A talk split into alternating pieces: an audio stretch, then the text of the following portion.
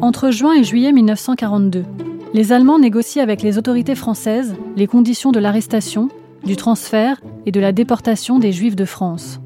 L'accord débouche notamment sur la rafle des 16 et 17 juillet 1942, dite rafle du Veldiv.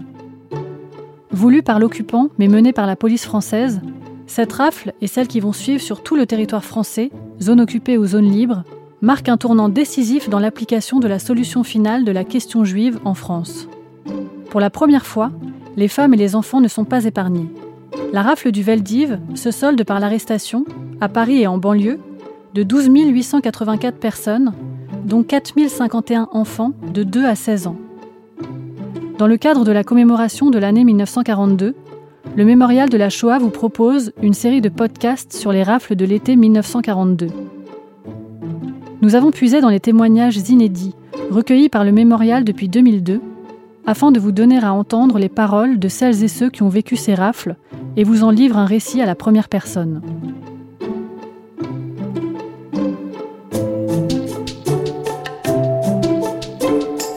Les témoins de l'été 42.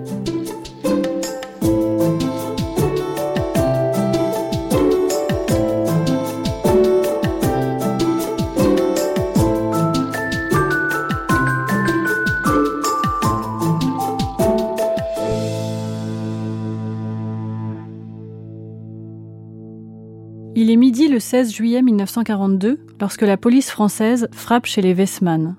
Joseph, 11 ans, est arrêté avec son père Schmuel, sa mère Soura et ses deux sœurs Charlotte et Rachel. Ils sont emmenés au Veldiv où ils restent emprisonnés six jours. Ils sont ensuite transférés au camp de Beaune-la-Rolande, puis au camp de Pithiviers. Schmuel, Soura et Charlotte sont déportés par le convoi 16 au camp Auschwitz-Birkenau le 7 août 1942. Rachel est transférée seule au camp de Drancy, d'où elle est à son tour déportée par le convoi 22 du 21 août 1942. Joseph, lui, parvient à s'évader avec un camarade.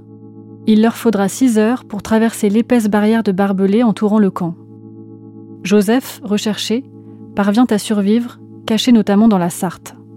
Il apprend à son retour que tous les siens ont été assassinés à Auschwitz. Joseph Westman, né le 19 juin 1931 à Paris, de nationalité française, de race humaine ni inférieure ni supérieure, et membre de l'humanité. Voilà, je me suis présenté. Vous êtes donc né à, Paris en 1931. Euh, vos, vos, parents venaient d'où? Euh, Mon père était originaire de Russie et maman de Pologne. Euh, mais la ville qu'habitait mon père, qui est Lublin, après la guerre de 14, a été annexée par la Pologne, est devenue polonaise. Donc mes parents venaient de Pologne quand ils sont arrivés en France. Étaient sur l'acte de déportation de mon père, il marquait russe. Ils arrivent à quel moment en France? En 1920 environ, après la guerre de 14. Quelle profession euh, avait-il? Mon père était tailleur, et certainement le meilleur tailleur du monde.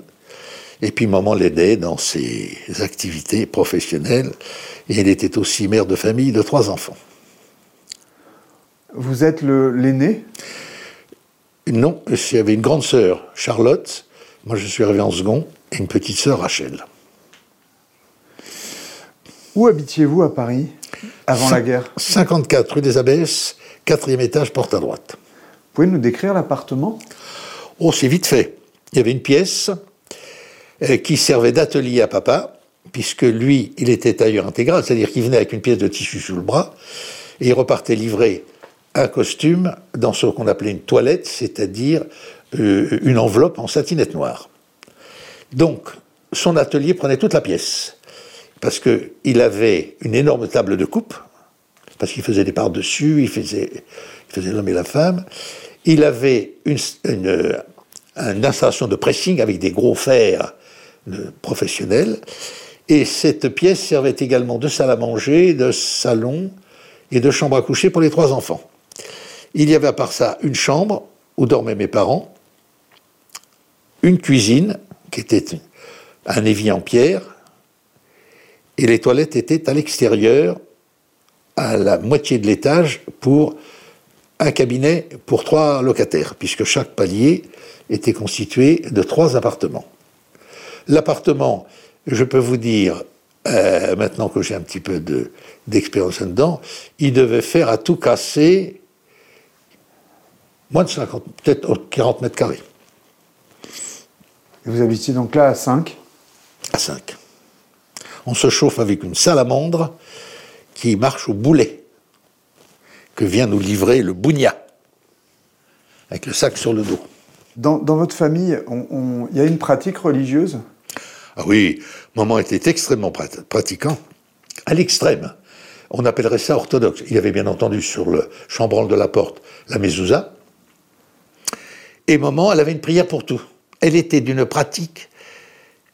Si par hasard un non-juif venait manger à la maison, ce qui était peut-être arrivé une fois deux, elle cassait la vaisselle après.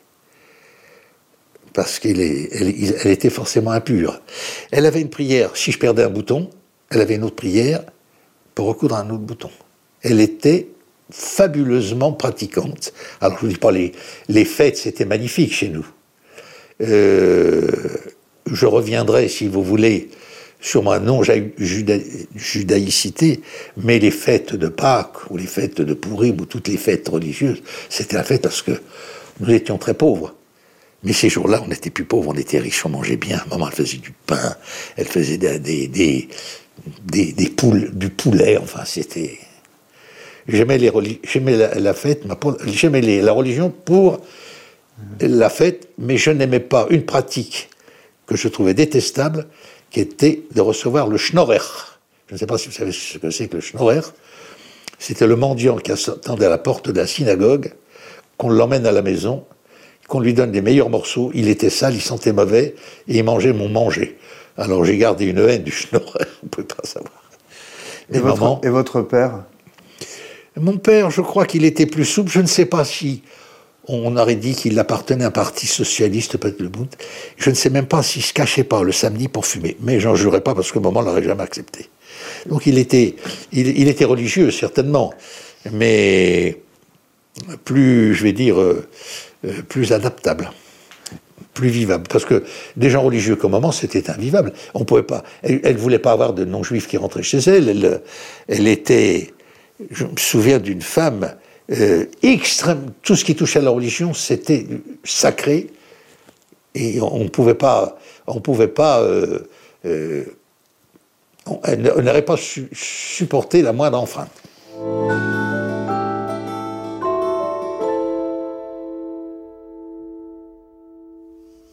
Est-ce que vous pouvez nous, raconter votre arrestation? Très facile. Nous sommes le 16 juillet 42.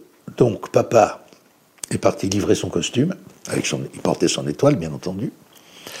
Et dans le métro, il y a un camarade travailleur qui lui dit T'es juif? Bah, Mon père dit Oui, tout va bien. Mais t'es marié, t'as des enfants ben, Pourquoi tu me demandes tout ça? Mais parce que c'est pas bon pour les juifs aujourd'hui. Tu sais pas qu'on on arrête les juifs en ce moment à Paris? Nous n'avions pas la TSF, euh, on ne savait pas. Mon père dit, c'est bon. dit, alors le camarade travailleur dit, écoute, mon vieux, faut que tu rentres chez toi, hein. tu, descends à la prochaine, hein. il faut que tu ailles voir avec ta, faut que tu ailles auprès de ta famille. Alors papa est revenu.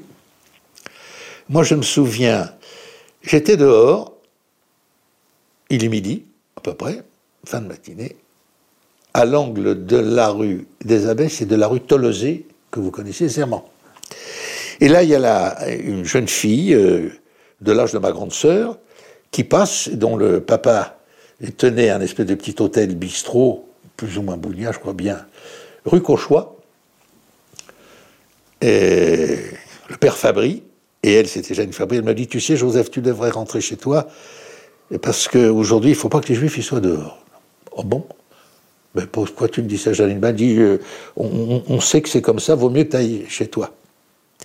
Alors je suis rentré chez moi, et à midi, à peu près, la table était mise, on frappe à la porte, Joseph va ouvrir, deux policiers, un en civil et un en uniforme, ce qu'on appelait un flic, un agent, quoi. Madame Westman, oui, bon, madame, vous avez un quart d'heure, vous faites, on vient vous arrêter. Aujourd'hui, on a arrêté juifs à Paris. Vous avez un quart d'heure pour faire une valise. Je dis un quart d'heure, c'est peut-être dix minutes, je ne me souviens plus. Emmenez des vêtements chauds, puis un peu de nourriture si vous voulez. Et puis, il va, la fenêtre était ouverte, nous sommes le, c'était une journée très chaude, très orageuse. La maman avait ouvert la fenêtre qui donnait sur une cour où se trouvaient les, les ateliers de projection du Studio 28, vous savez, qui était un cinéma d'art et essai, voilà. À un moment, on dit, mais pourquoi vous fermez la fenêtre, il fait tellement chaud? Et le, et le policier en civil répond, parce que ce matin, lors d'une arrestation, il y a une femme qui s'est jetée par la fenêtre, et nous, vous comprenez, ça nous fait des complications parce qu'il faut remplir des papiers et tout, alors on ne voudrait pas que ça se reproduise.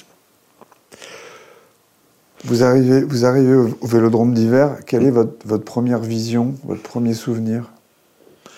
Je n'avais jamais été dans un truc comme ça, des gradins, une piste en bas, comme un espèce de, de cirque romain. Je regardais ça avec des yeux, je, je rentrais dans un monde. De, moi, j'avais jamais été au spectacle, avec mes parents, on n'allait ni au cinéma, ni au théâtre, ni au concert, ni rien du tout. Je n'étais jamais rentré dans un lieu comme ça, mais dans des livres d'histoire, j'avais vu des gradins romains. Voilà, je rentrais dans un, dans un gradin romain. Il y avait beaucoup de monde déjà quand vous êtes arrivé au, au vélodrome? Je n'ai pas le souvenir, mais ça s'est rempli très vite. Là, Moi, je veillais surtout à ne pas perdre mes parents, parce qu'il y avait de la bousculade et tout ça, euh, je ne voulais pas les perdre. Vous vous souvenez où vous vous installez dans le vélodrome? Tout à fait. On était donc c'était des, des, gradins superposés. On était, je ne peux pas vous dire si c'était au cinquième rang, au sixième rang, mais nous avions cinq strapontins, c'était les strapontins, cinq strapontins l'un à côté de l'autre pour mes parents et mes deux sœurs et moi.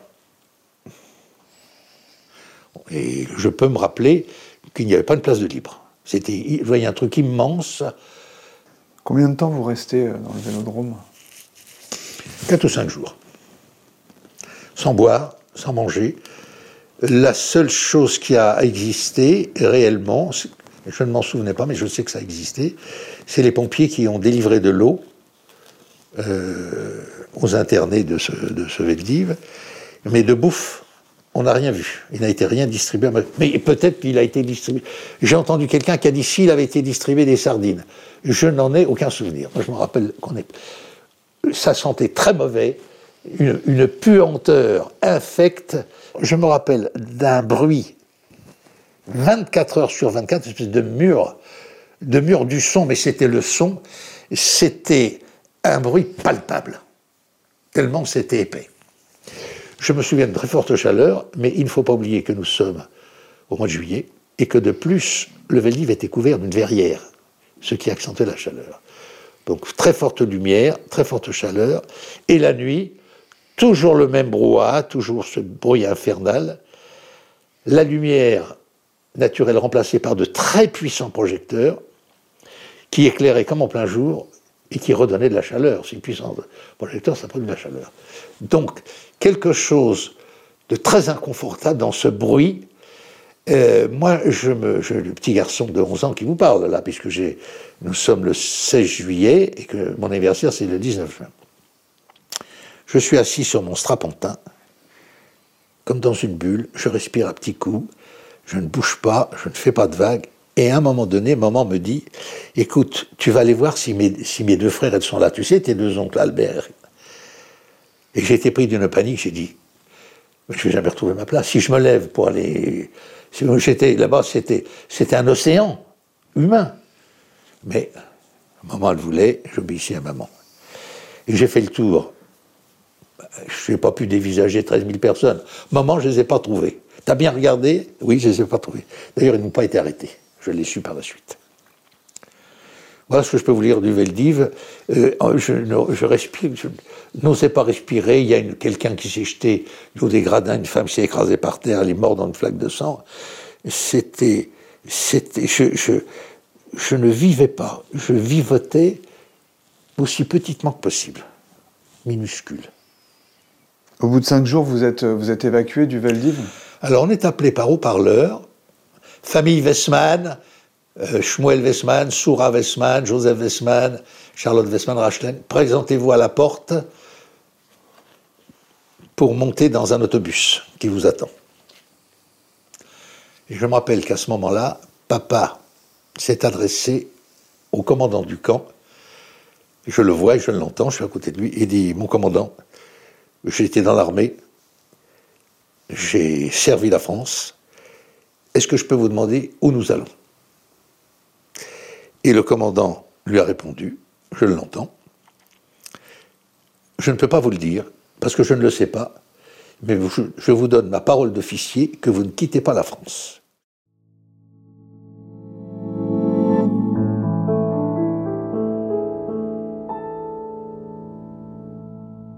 Vous pouvez nous raconter l'arrivée dans le camp? Oh oui, c'est facile. Enfin, c'est facile. C'est facile, c'est ça. Ce sont des baraquements en bois dans lesquels il n'y a rien d'autre que des chalis sur quatre étages. quest ce que c'est que des chalis Des lits superposés les uns sur les autres. Il n'y a pas de table, il n'y a pas de chaise, il n'y a pas de robinet, il n'y a pas d'eau, il n'y a rien, il n'y a pas de pot de chambre. Il y a quatre étages. Sur chaque étage, il y a une paillasse dégueulasse qui a déjà servi, puisqu'elle avait servi, vous savez, en 41 pour les fameuses cartes vertes la première arrestation. Et voilà. Et alors, je ne sais pas comment ça s'est fait. On a attribué, toi tu vas aller à la baraque numéro 4, toi tu vas à la baraque des hommes. Alors là, on sépare, homme-femme. Et j'ai eu de la chance, mon père était assez des merdes certainement. Il a réussi à me garder avec lui. J'étais avec mon papa dans la baraque des hommes, qui était la baraque numéro 7. Et maman était là avec ses deux filles dans la baraque des femmes, je ne sais pas. Le numéro, je ne vois plus, je pense que c'était 3, mais j'invente là. Il me semble que c'était 3. La nourriture était comment Dégueulasse. Le matin, on nous servait un vague jus noir, avec rien. À midi, nous avions une espèce de bouillie faite de haricots, secs charançonnés. Je dis charançonnés parce qu'on savait qu'ils étaient charançonnés. Vous savez ce que c'est que des haricots charançonnés Le charançon est un verre qui se met dans le haricot et qu'on retire de la consommation parce qu'on ne peut pas le vendre. Pour les juifs, c'était bien tout ce qu'il fallait. Donc on mangeait cette bouillie-là avec un morceau de pain. Et le soir, on n'avait rien. C'est tout ce qu'on mangeait. Et je peux vous dire que les gosses qu'on était, on regardait partout si on ne pouvait pas trouver une épluchure de patates ou un truc comme ça, car la faim nous tenaillait. Et je me rappelle d'avoir eu faim, mais j'ai déjà faim euh, depuis deux ans. Mais là, c'était vraiment, il n'y avait vraiment rien à bouffer. Il y, a des, il y, a des, douches, vous pouvez vous laver, comment ça se passe pour le... Eh bien, c'est très simple. Dans, je vais vous parler des toilettes. Alors, pour, les, pour la toilette, il y a d'un mur de la baraque à un autre, qui doit faire, on va dire, une vingtaine de mètres, un tuyau avec un robinet tous les 50 cm. Et là, tout le monde se lave devant tout le monde, hommes, femmes, enfants. Personne n'a de savon, ni, il y a peut-être des gens qui ont mené un bout de savon, mais enfin, euh, la toilette, moi, c'est pas ce qui me gênait le plus, parce que quand j'étais gosse, et je crois que tous les gamins qu'on était, on n'avait pas tellement se laver. Pour faire ses besoins, c'était un peu la même chose il y avait d'un mur à l'autre une planche avec tous les 50 cm un trou qui était percé d'un Et on s'asseyait, homme, femme, enfant, devant tout le monde, sans, hygiène, sans papier, sans eau, rien du tout. Et il fallait faire ses besoins devant tout le monde. Et ça, c'était pour nous humilier, bien entendu. Et puis ça évitait d'avoir fait des, constructions coûteuses. Et ça, je me rappelle que ça me gênait beaucoup, et je voulais pas faire ni pipi ni caca. Ça, c'était vraiment infect. Est-ce que les, les, les, gens qui sont là travaillent? J'étais de corvée de chiottes. Qu'est-ce que c'est que les corvées de chiottes? Je suis désolé d'employer ce mot-là, mais il n'y a pas d'autre mot. Quand on avait fait ses besoins dans le trou dont je vous ai parlé, les matières tombaient dans ce qu'on appelle une tinette. C'est-à-dire, c'est une espèce de lessiveuse avec deux poignées. Et naturellement, quand c'est plein, il faut aller la vider. Et par par une décision incompréhensive, moi, le petit bonhomme de 11 ans, gros comme ça, 25 kilos, on m'ordonne d'aller participer à, la, vider ces tinettes. C'est-à-dire qu'il fallait que je prenne une anse avec quelqu'un d'autre et que j'aille la porter dans un endroit qu'on aime désigner. Comme j'étais petit, naturellement, tous les excréments sont tombés sur moi. J'étais couvert d'immondices. Et très curieusement, j'ai vu dans la tinette des dizaines et des dizaines de billets de banque tout neufs. J'étais ahuri parce que, je vous l'ai dit, j'étais une famille pauvre, moi je n'avais jamais vu un seul billet. Maman, elle n'avait que de la, petite monnaie. Mais je savais que c'était de l'argent. Je dois vous dire, je ne pouvais pas préciser, on voyait régulièrement dans le camp des gens qui piétinaient. Je n'ose pas le faire, ça va peut-être faire du point de la caméra. Ils étaient debout et ils écrasaient des choses comme ça. Au début, ça ne m'avait pas frappé, puis après, j'ai réfléchi. Les instructions du camp étaient qu'on ne devait garder ni valeur, ni bijoux, ni quoi que ce soit qui puisse nous permettre d'acheter quelque chose. Et plutôt que de donner leurs bijoux ou leurs valeurs, les gens les détruisaient. Avec beaucoup de peine, parce qu'il y avait des souvenirs de famille, vous savez, c'est toujours la boucle d'oreille de la grand-mère, la bague de mariage, etc. On voyait ça à longueur de journée, les gens piétinaient, écrabouillaient. Et pourquoi je vous dis ça? Parce que je pense qu'il y a un monsieur qui a lui été arrêté le 6 juillet 42, étant passé à la banque la veille ou l'avant-veille pour ses affaires, il avait retiré 200 ou 300 francs, j'en sais rien. C'est des billets de 100. Ou des milliers, je sais pas, il y avait beaucoup de billets. Et pour ne pas les donner aux autorités, il les avait jetés dans la merde. Et c'est un détail important. Parce que là, je fais une petite, euh, un aparté. Quand j'ai voulu m'évader, je me suis dit, ben, comment on va va s'y prendre. Mais il faudrait de l'argent, sûrement, parce que comment on va faire? Nous, notre idée, mon idée, c'était de remonter à Paris. Qu'est-ce que je ne connaissais rien, ni de la France, ni de rien du tout, sauf Longuet dans le Maine-et-Loire. Il va nous falloir de l'argent. Et je me suis rappelé que j'avais vu des billets dans la tinette. Et je me rappelais où je l'avais mis. J'avais peu de chance de la retrouver. Et je suis retourné là où je l'avais déposée. Elle était là et les billets étaient là. J'ai donc retroussé ma manche et j'ai pris deux billets. J'aurais pu en prendre. Je suis sûr qu'il y en avait au moins 50. Je ne sais pas pourquoi, j'en ai pris deux. Je les ai lavés à nos robinets. Et ils nous ont beaucoup aidés pendant notre évasion. Je ferme la parenthèse. Je pense qu'il y avait peut-être d'autres corvées, là je ne suis pas au courant. Votre père, vous n'avez pas de souvenir de lui travaillant? Non.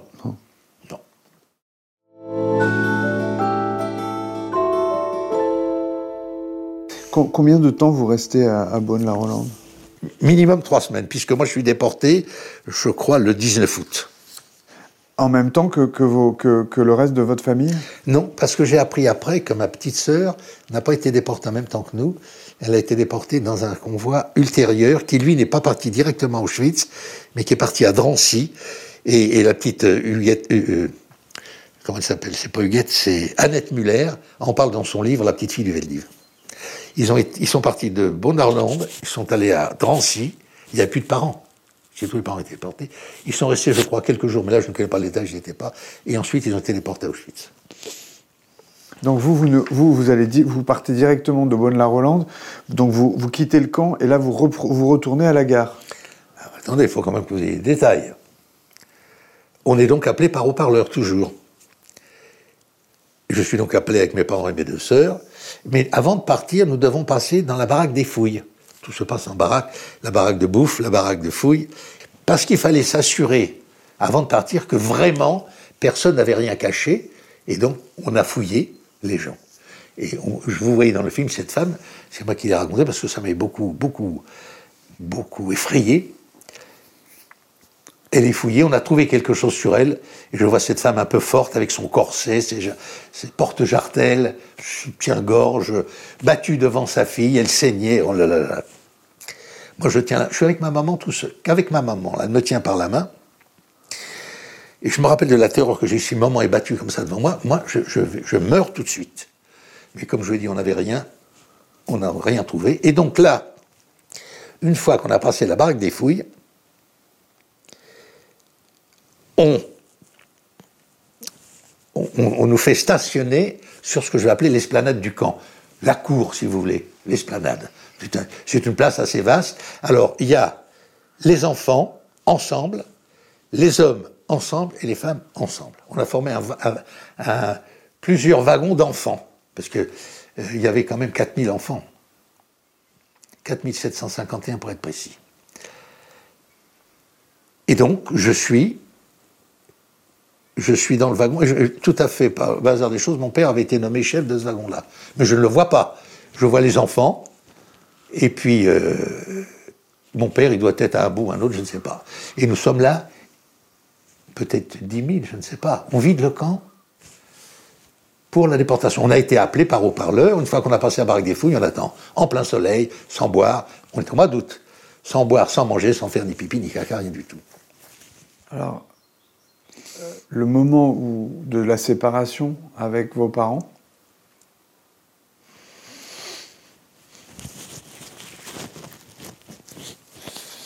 un moment très difficile. Vous savez, dans mes témoignages, il y a beaucoup de scènes que je ne pouvais pas évoquer qui me créent de l'émotion. Et cette scène-là, j'ai dû faire au moins 15 ou 20 témoignages sans pouvoir l'évoquer parce que si l'apocalypse existe, nous avons vécu l'apocalypse. C'est-à-dire que quand on a arraché les enfants des parents, les mères sont devenues folles.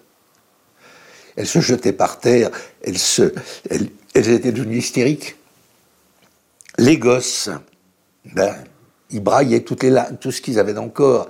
Ils braillaient, ils étaient, ils étaient ils, se ils voulaient, voulaient plus vivre. C'était des épaves, c'était des loques. Et cette séparation était très très difficile à réaliser. Elle s'est réalisée quelques brutalités, je me souviens encore, mais je me souviens surtout de l'immense chagrin que nous avions tous, parce que sans le savoir, on n'avait jamais entendu parler de la solution finale, on n'avait jamais entendu parler d'Auschwitz, rien du tout.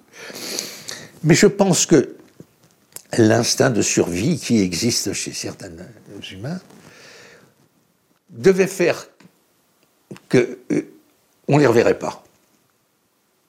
Je suppose, c'est tout à fait. Je vous dis ça, mais j'y reviendrai tout à l'heure. Donc, ça a été ça, quelque chose d'insupportable, quelque chose de tellement terrifiant, quelque chose d'indescriptible. La, la, langue française est très riche, je la manie pas trop mal, mais il n'existe pas de mots, parce que je crois que on n'a pas pu imaginer un jour qu'il pourrait exister quelque chose comme ça, donc on n'a pas créé des mots qui peuvent décrire une telle horreur. Voilà. Et ensuite, le convoi est parti. Le camp s'est vidé. Et il ne traînait plus que des gosses euh, hébétés, merdeux, morveux, sales, désemparés. Voilà. Voilà pour la déportation. Combien de temps vous restez dans, le camp après le départ de vos, de vos, de vos parents? 48 heures. Le lendemain, le lendemain, j'ai décidé de m'évader. Alors, il faut quand même que je vous dise que je ne suis pas un héros, que je n'étais pas un bagarreur, que je n'étais pas bâti d'ailleurs pour la course. Je fais 25 kilos, ça fait deux ans qu'on n'a rien à bouffer. Je n'ai jamais rien fait d'extraordinaire. Je, n'ai pas. Je suis un, un enfant lambda tout à fait quelconque. Je décide de m'évader. Mais conscient de ma faiblesse, je ne veux pas m'évader tout seul. Je veux trouver un garçon plutôt plus costaud que moi, qui sera en même temps mon protecteur. Je me rappelle très bien. Alors, dans ceux qui sont restés dans mon baraquement, je vais emmerder les. Toi, tu veux pas t'évader avec moi, moi je voudrais m'évader. Euh, tout seul, je me sens un peu les jetons, mais si tu voulais venir, je suis sûr qu'à deux, on y arriverait. J'en ai dérangé comme ça une vingtaine. Et tous me faisaient la même réponse. Mais il est complètement con, ce moutard. Mais personne ne s'est jamais évadé de ce camp. On ne peut pas s'évader. Les gendarmes vont, vous rattraper, les chiens vont vous bouffer. Et puis, de toute façon, si vous vous évadez, vous ne retrouverez pas vos parents dans 15 jours. Non, mais c'est complètement con, votre truc. Et moi, je dis à ces enfants-là, eh ben moi, je vais vous dire que j'y crois pas à leur truc. Parce que je suis sûr que c'est tous des menteurs et qu'ils vont tous nous tuer. Je ne sais pas où j'étais chercher ça. Mais je, je leur ai dit. Mais ça, veut dire en fait que euh, votre projet d'évasion, c'est pas pour retrouver vos parents? Ah non, non. Pas du tout Non. Ah non, non, pas du tout. Vous, je ne sais pas où ils sont partis. Et vous pensez que vous les reverrez pas? Je ne pense pas. Je veux foutre le camp. J'en ai marre, moi, le petit Joseph, est pris de liberté. On est venu l'arrêter chez lui, on l'a empêché de manger son manger du midi, comme vous d'ailleurs. On m'a emmené de force dans un autobus, on m'a fait vivre l'enfer au Veldiv, on m'a refait un autobus, on m'a fait vivre l'enfer dans le train, on m'a fait vivre l'enfer dans... J'en ai marre. J'en ai marre. Je m'en fous, je préfère crever, mais je veux foutre le camp. Voilà. J'ai été pris d'une saturation qui est en même temps sans doute un instinct de survie. Et c'est comme ça, alors j'ai trouvé personne, bien entendu, et c'est comme ça que le lendemain, et des gars que j'avais dérangés, je viens de me trouver, c'est Toussaint qui dit c'est toi qui merdez comme ça, tu veux t'évader, t'évader. Ben lui regarde, il veut s'évader aussi. Alors allez-y les gars tous les deux. Et on, se présente tous les deux, Joseph Esman, Joseph Koganowski. C'était le, ça c'est le surlendemain.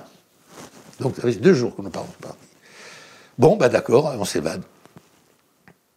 Quand? Bah, on va y aller maintenant. Aucun plan, aucune idée, rien du tout.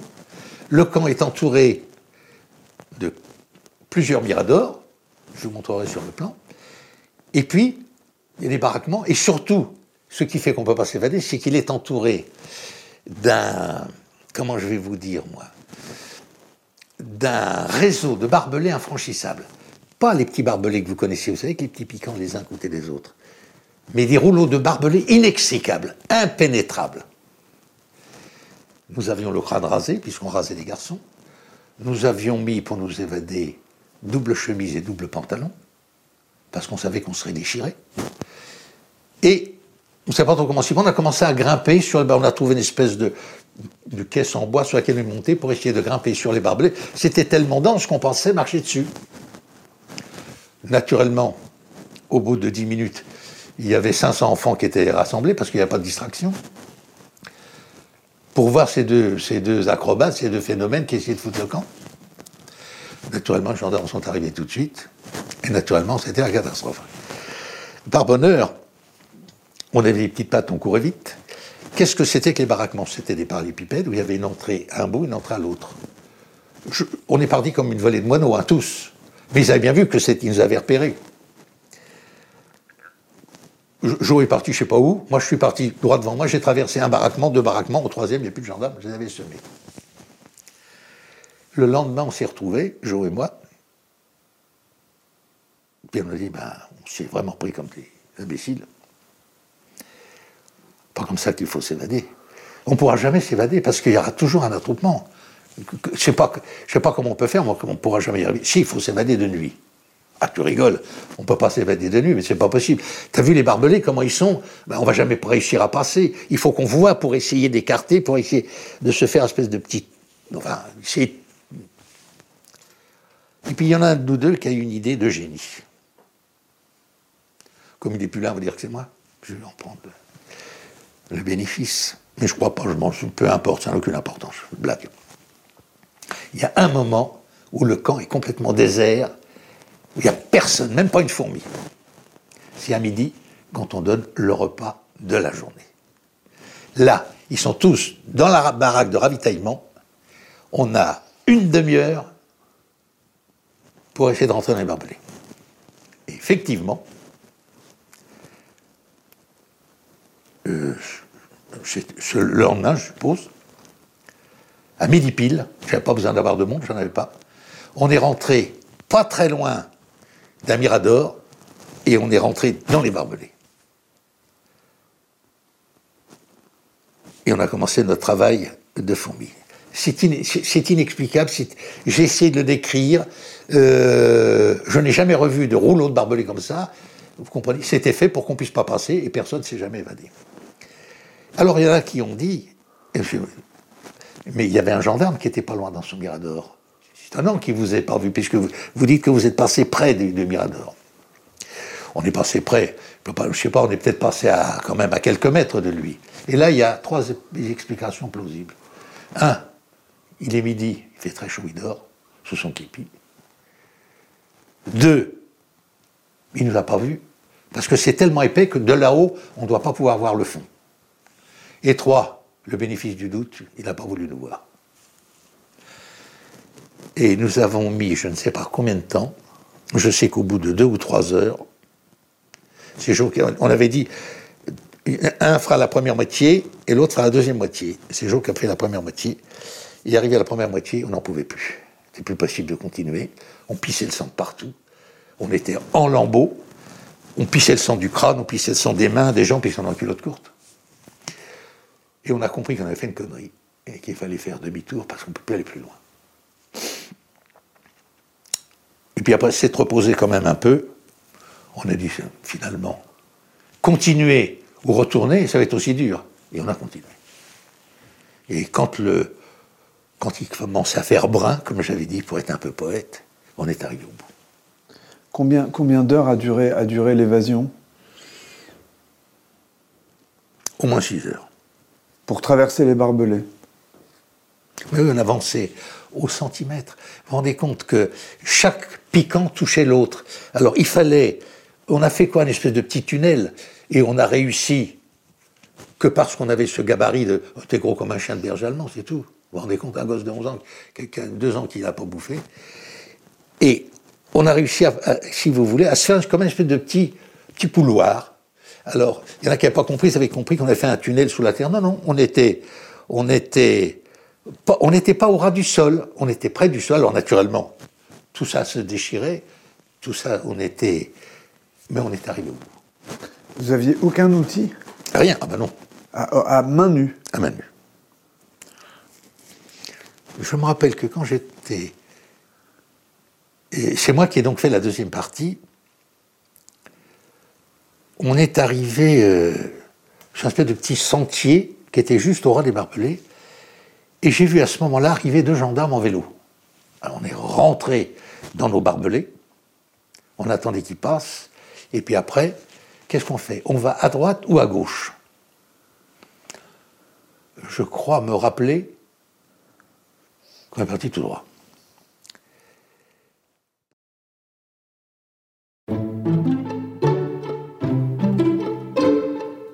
Pouvez retrouver l'intégralité de ce témoignage sur le site du Mémorial de la Shoah, ressources.mémorialdelashoah.org. Retrouvez toute la programmation détaillée dédiée à l'année 1942 sur le site 1942.mémorialdelashoah.org. Le Mémorial de la Shoah, un musée, un centre d'archives, un lieu de transmission, de mémoire et d'éducation. Cet entretien a été mené par Julien Blanc en 2019. Réalisation Alexandre Babéanou. Production et communication Flavie Bitan. Voix off Iris Fongbrentano. Documentation Lior Lalieu Smadja, Marine Lesage. Stagiaire Clarisse Gruiters. Un grand merci à Léa Weinstein et à Laurent Joly. Ce podcast vous a été proposé par le Mémorial de la Shoah.